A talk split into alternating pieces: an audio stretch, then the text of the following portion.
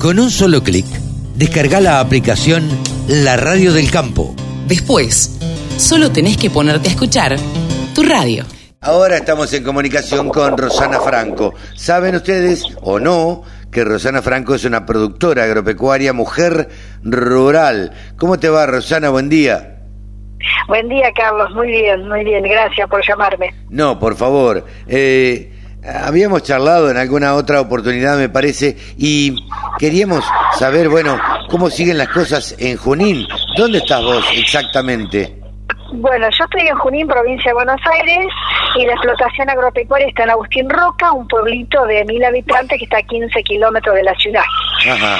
Y Eh, bueno, mira, estamos, hoy por hoy estamos con un tema climatológico muy difícil, una sequía muy, muy pronunciada, que lamentablemente está castigando mucho a lo que tiene que ver con las pasturas, para el ganado, eh, se están acabando las reservas de forraje, hay algunos lotes de trigo que se han sembrado, pero bueno, la sequía no, los, no les deja crecer, hubo una helada hace unos 15 o 20 días que también los secó, así que bueno, el panorama agrícola eh, aquí en la ciudad está siendo difícil, no hay perspectiva de lluvia, así que bueno, bastante preocupante, porque hace años que no teníamos una situación similar.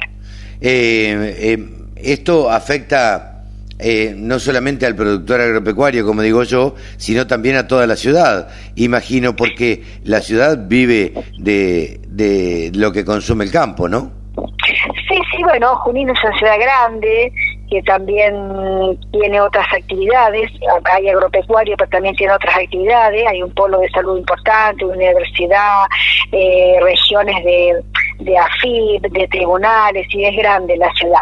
Lo que sí me está encareciendo esta lluvia también es el tema de los alimentos, porque eh, la- la- lo que tiene que ver con verdura eh, se está produciendo poco, lo poco que quiere también traerlo de afuera, a veces del cordón de Rosario, de La Plata, y eso también hace que se encarezca el precio. Sí, sí, sí. Porque lamentablemente, claro, claro, cuando no llueve, a veces los que eh, hacemos agricultura extensiva, bueno, vemos en los cultivos grandes, eh, o sea, el cultivo es importante, ¿no? Sí, soja, trigo, maíz, pero también lo que tiene que ver con la huerta o la horticultura, si no llueve también es difícil producir, difícil producir eh, lechuga, eh, acelga, bueno, espinaca, zanahoria, todo lo que consumimos. Es difícil porque hay que regar y, y sabemos todos que regar no es lo mismo que la, que la lluvia.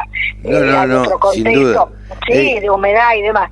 Así que bueno, creo que el tema de los alimentos eh, va a tener un, un incremento porque bueno, por todo esto que te estoy contando.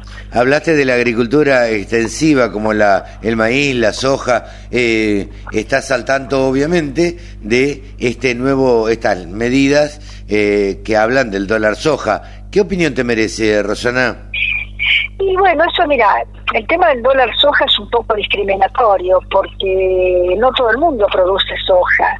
Aquí en Junín mismo hay gente que no puede sembrar soja en sus campos porque no, no, no tiene la condición el campo para hacer soja, tiene ganadería o puede, o puede sembrar eh, no sé, otro tipo de cultivo. Y la verdad que el que no puede hacer soja no puede obtener ese valor de dólar soja. Y creo que eso fue una medida que el gobierno lo hizo más que nada para, digamos, para recaudar dólares y no tanto para necesidad del productor, porque el productor en esta época del año ya parte de la soja la entregó, parte la vendió, porque bueno, la, la, digamos, la economía circular es así, se siembra, se cosecha, se entrega a los acopios, desde que se cosecha hasta ahora hubo primero que, que, gastos para vivir, después, bueno, gastos de impuestos, de lo que se saca para financiar la cosecha y sembrar.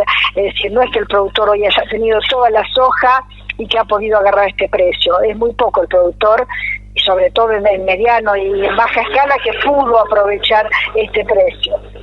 Rosana, ¿cómo notas eh, el ánimo de tus colegas? Eh, porque me imagino que, como todo productor agropecuario, se junta en la cooperativa, en algún lado a tomar un café, o se encuentra, o se encuentra en el banco, o se encuentra en, el acopio y charlan. ¿Y cuál es el ánimo? ¿Qué, qué, ¿Cómo los notas vos?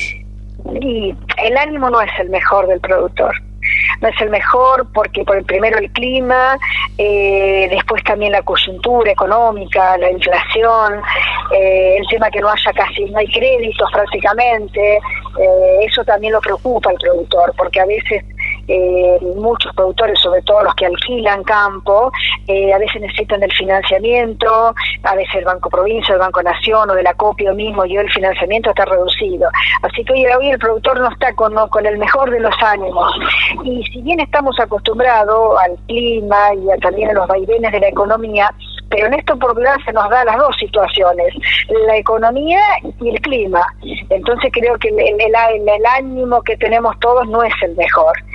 este, no, no es el mejor, no, lamentablemente no.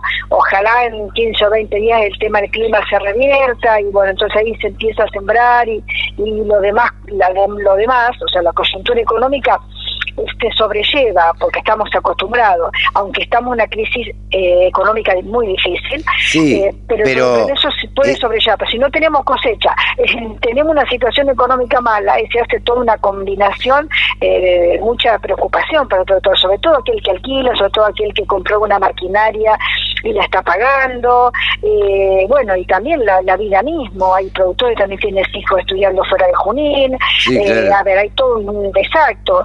Este, y después, bueno, otras producciones alternativas que que también están complicadas, el cerdo está complicado, la ganadería, hoy no tener pasto para los animales o muy poco preocupa, preocupa mucho, porque el animal tiene que comer todos los días. Y bueno, de hecho, forraje no se consigue, que lo pudo hacer, que el año pasado también llovió poco, lo tiene, y bueno, hay toda una situación este, que a veces por momento angustia. Parece mentira eh, cómo, cómo le cambia la cara a un productor agropecuario si llueven 70, 80 milímetros de golpe, ¿no? Sí, sí, claro, sí, sí, también es esa situación, porque también nos ha pasado en otro momento que a veces eh, empieza a llover y tal vez llueve 100 o 150, bueno, pero en estos momentos tenemos tanto déficit de agua que, eh, que no sé, creo que si llovieran 100 milímetros este, lo aprovecharíamos todo y no sé si nos daríamos tanto cuenta, porque es mucho, mucho lo que el tiempo que está sin llover abundantemente. Sí, claro, claro, claro, claro. Eh, ¿Cómo ves el panorama para adelante, Rosana? Y no veo un programa un, panorama espectacular. No no no no lo veo por todo lo que te estaba explicando no lo veo.